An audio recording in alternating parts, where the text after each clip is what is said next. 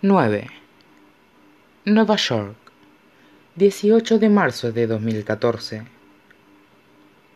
Las carcajadas se oyen desde lo alto del High Line. Construido sobre una antigua vía ferroviaria, el parque elevado se extiende a lo largo del borde oeste de Manhattan, desde la calle 30 hasta la 12. Es, por lo general, un lugar agradable, con puestos de comida y jardines, túneles y bancos, caminos sinuosos y vistas a la ciudad. Hoy es algo totalmente distinto. El artefacto se ha adueñado de uno de sus tramos y lo ha transformado en un parque temático de ensueño, colmado de luz y color, un paisaje tridimensional de fantasías e ilusiones. En la entrada, una de las voluntarias les entrega unas gomas eláticas de colores que las llevan alrededor de las muñecas. Las gomas crean un arco iris sobre su piel y cada una les proporciona acceso a diferentes partes de la exposición. Esta os llevará al cielo. Les explica la chica, como si las obras de arte fueran atracciones de feria. Esta os conducirá a la voz. Con esta podréis entrar en los recuerdos. Le sonríe a Henry mientras habla, con una mirada azul lechosa pero a medida que atraviesan el festival de exposiciones gratuitas, todos los artistas se vuelven para contemplar a Adi. Puede que él sea una estrella, pero ella es un cometa brillante y arrastra las miradas a su paso como meteoros ardientes. Cerca de allí, un tipo esculpe trozos de algodón de azúcar, como si fueran globos, y luego reparte entre los presentes las obras de arte comestibles. Algunas de ellas tienen formas reconocibles, un perro, una jirafa, un dragón, mientras que otras son abstractas, un atardecer, un sueño o la nostalgia. A Henry todas le saben a azúcar, y cuando Adi lo besa, también sabe a azúcar.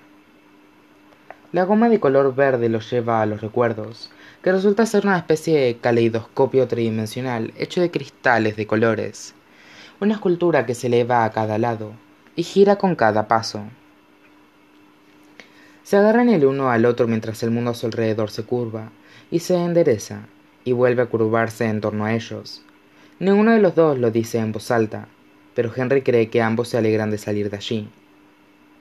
Las obras de arte convergen en el espacio entre exposiciones, un campo de girasoles de metal, una piscina de crayones derretidos, una cortina de agua, tan fina como el papel, que lo único que hace es empañarle las gafas y dejar un brillo iridescente sobre la piel de Adi.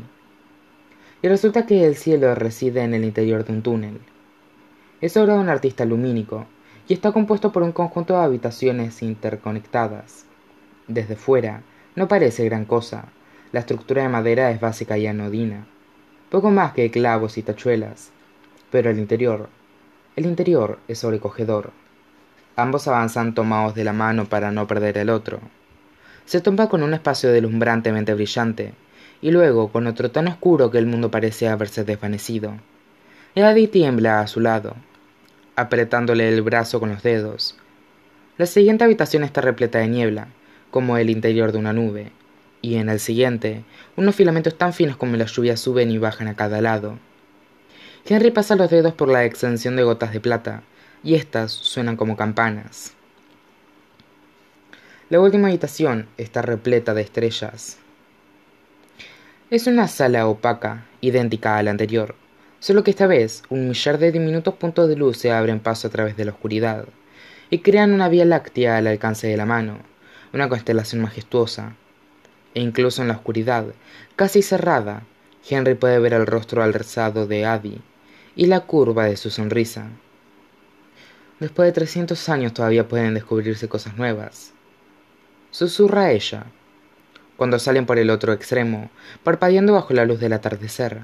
Adi no pierde ni un segundo en tirar de él, alejándolo del cielo y conduciéndolo al siguiente conjunto de puertas, ansiosa por descubrir qué más los espera al otro lado.